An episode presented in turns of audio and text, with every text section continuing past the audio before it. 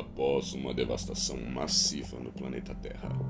Devido ao descaso humano com o meio ambiente, uma minúscula parcela da humanidade conseguiu dar continuidade na existência da espécie, adaptando-se em naves ultra resistentes que orbitavam e usufruíam da quantidade absurda de energia que o Sol possui. Essa minúscula parcela humana que sobreviveu ao grande caos. Se aperfeiçoou para humanoides, dissipando-se em uma nova espécie, os Homo Solar. Uma civilização totalmente organizada, pacífica e detentora do sumo da tecnologia aplicada, mesclando com o mais alto grau da magia conhecida. A civilização solar, como podemos chamá-los, acreditavam estar sozinhos no universo por séculos, até que seu primeiro contato com outra forma de vida ultra inteligente, no ano de 812 após a volta de Cristo, como alguns sátiros cientistas costumavam chamar a era pós-caos.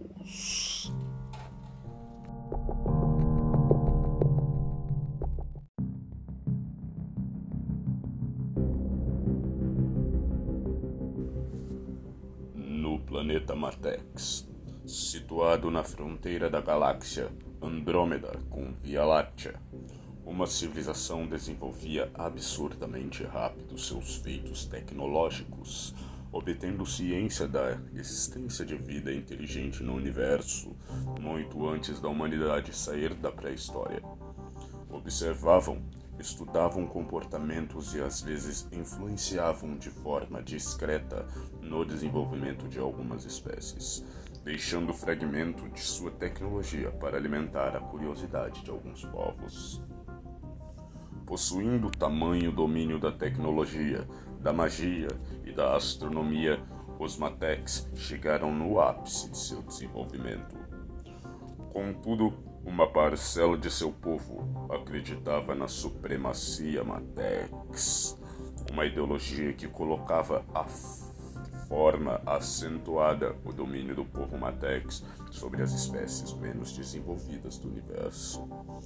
Parte da população ainda acreditava na evolução natural das espécies, mas um líder se levantava da supremacia Matex. Seu nome era Antisolares.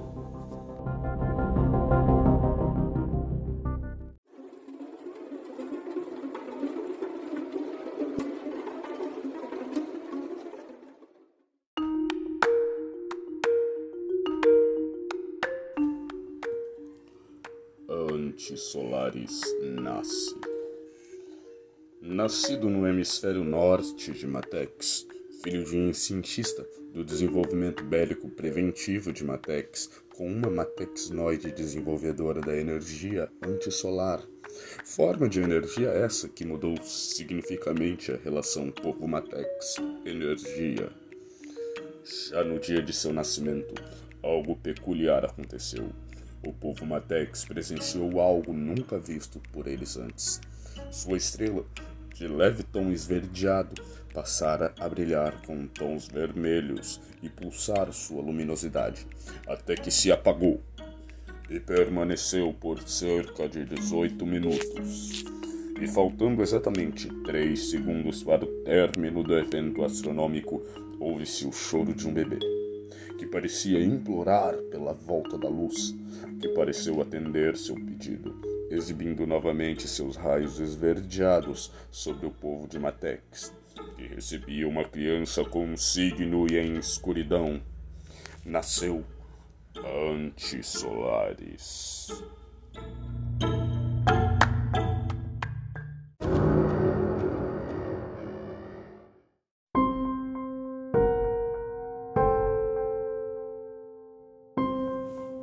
Surgimento do mal.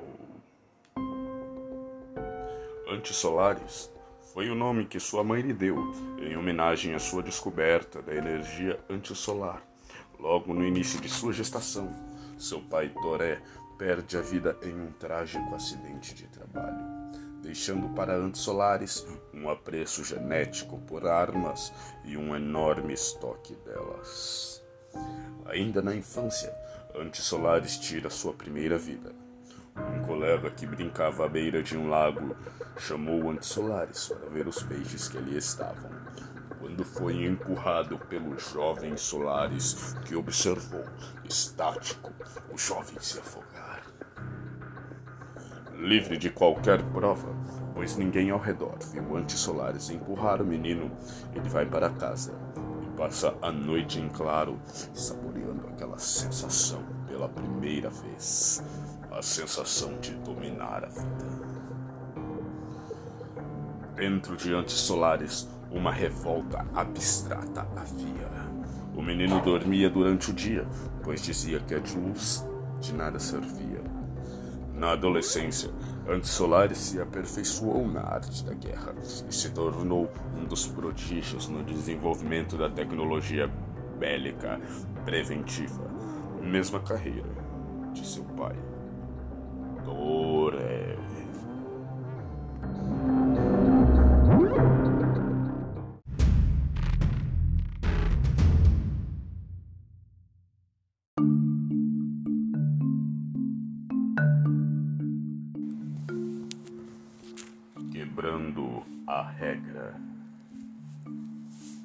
Com 27 anos, muitas mortes ocultadas e muitos feitos tecnológicos, Antissolares inflige uma das maiores leis de Matex. Ele viaja de forma clandestina para uma civilização em desenvolvimento promissor, que vivia em cidades de metal orbitando em torno de uma jovem estrela. Essa civilização se chamava Civilização Solar. Antissolares chega em um veículo que se fragmenta aos olhos de todos. Utiliza de sua tecnologia para tomar a forma daquelas pessoas e se comunicar com elas. Ele queria conhecer outra cultura, achava que as informações de Matex não eram suficientes para sua ambição. Então se camuflou entre os homos solares e começou a estudar este povo. Viu que eles já dominavam 30% da magia e tinham tecnologia para desbravar parte do universo, caso quisessem. Em um dia, caminhando por Solarilópolis, uma espécie de aldeia flutuante no terceiro arco da civilização solar, Antissolares, que usava o nome de Solon com Solarianos, encontra uma jovem ciborgue alquimista colhia ervas em um vasto campo verde que o lembrou a cor de sua estrela natal em Matex. A jovem, que não se intimidou com a presença do estranho, pois já havia feito toda a análise no rapaz de aparência estrangeira que se aproximava. A moça gritou: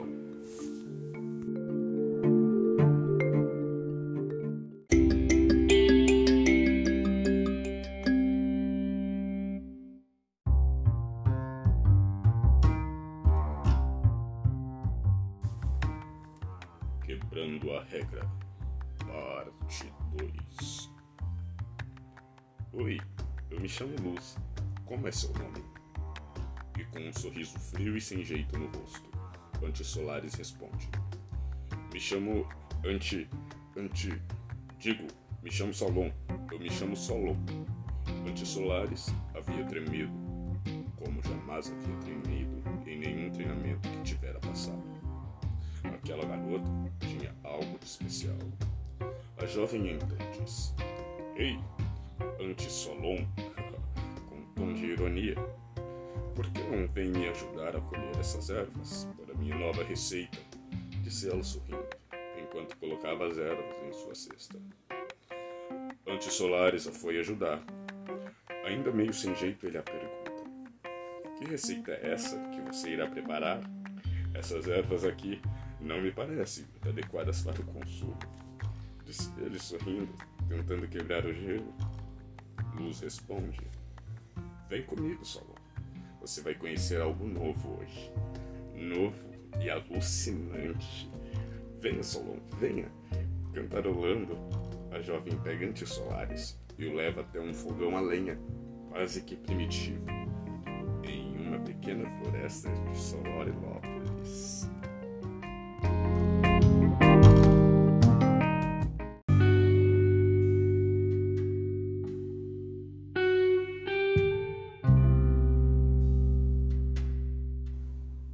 Quebrando a regra, parte 3. Enquanto ela cozinhava a tal receita mágica, nos conta um pouco de sua história. Diz que nasceu na civilização solar e vem de uma linhagem de ciborgues botânicos. E que se interessou pela alquimia bem cedo. Hum, está quase pronto, a jovem diz, com água na boca. Mas e aí? Me fala sobre você. De onde você vem? Nasceu em qual arco da civilização solar? Antissolares mente. Diz que veio da civilização solar. No primeiro arco também. Mudando de assunto rapidamente, pergunta a idade da garota, que responde 23 e é interrompida pelo som de sua panela. A receita estava pronta. Um chá que, segundo a moça, tinha o poder de dar ideias fantásticas na mente de qualquer um. Para Solares, parecia uma boa ideia, pois em sua mente era latente a supremacia Matex. E mesmo sentindo algo diferente para com a jovem ciborgue, Luz, Solares não hesitaria ao ver uma oportunidade de absorver mais poder até realizar sua façanha. Ambos tomaram um chá de ervas mágicas. E, segundo depois, tudo começou. Cores brilhavam onde não existiam, as árvores pareciam dançar, não sentiam frio e nem calor, antissolares só sentiam um cheiro bom. Cheiro bom que vinha dos cabelos de luz, que aos olhos de antissolares, naquele momento, pareciam lindos fios de ouro enquanto antes Solares olhava para a luz como quem espera algo. Naquele momento, algo inesperado aconteceu. A jovem luz lhe deu um beijo e logo em seguida os dois sem roupa e transaram da forma mais primitiva possível.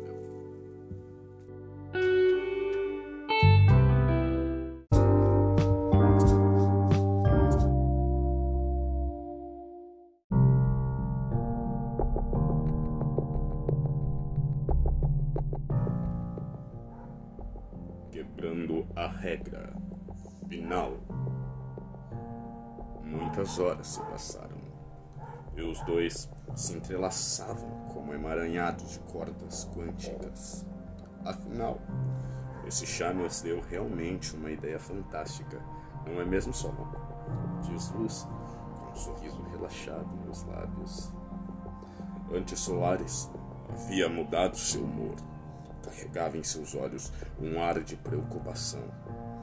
Disse que precisava sair imediatamente.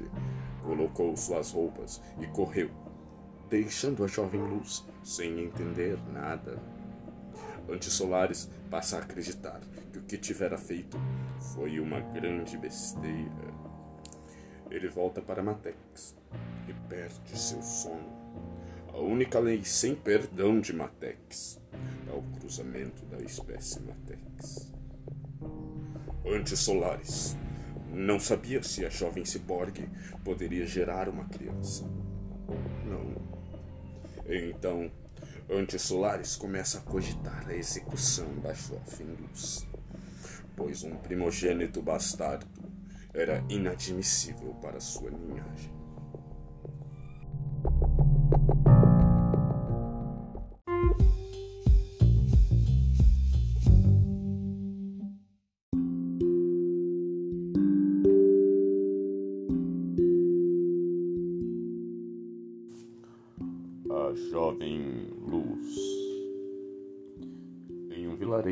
Chamado Solarilópolis, situado no terceiro arco da civilização solar, vivia a jovem luz, uma ciborgue que se aprofundou na arte da alquimia. E como em Solarilópolis só era permitido um filho por casal, Luz era filha única. Sua mãe e seu pai Ambos botânicos passaram suas vidas se dedicando ao avanço da medicina na civilização solar.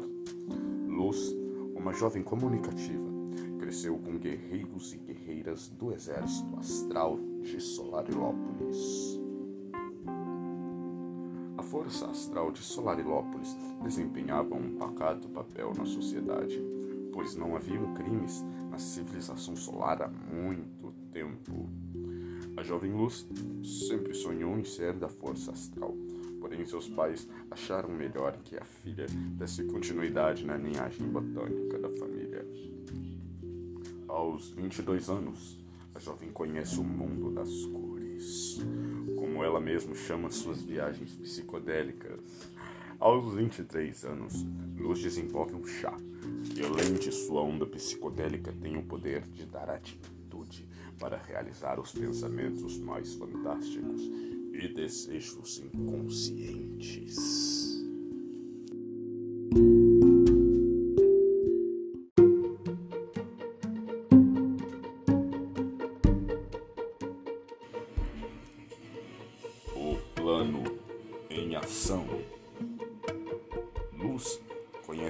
Que se chama Solon. Solon diz a Luz que veio da civilização solar capital. Mas seu sotaque não engana a luz.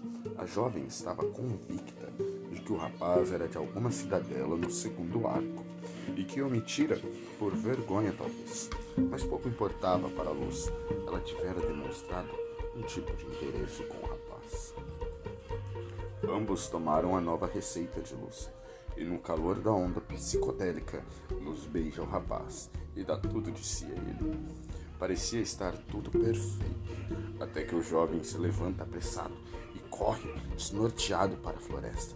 Luz, sem entender nada, vai para sua casa e passa a noite lembrando dos bons momentos que tivera passado.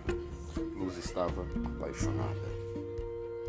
E Luz decide se mudar para o segundo arco uma cidadela periférica chamada Solim, pois algo lhe dizia que o jovem estava por lá.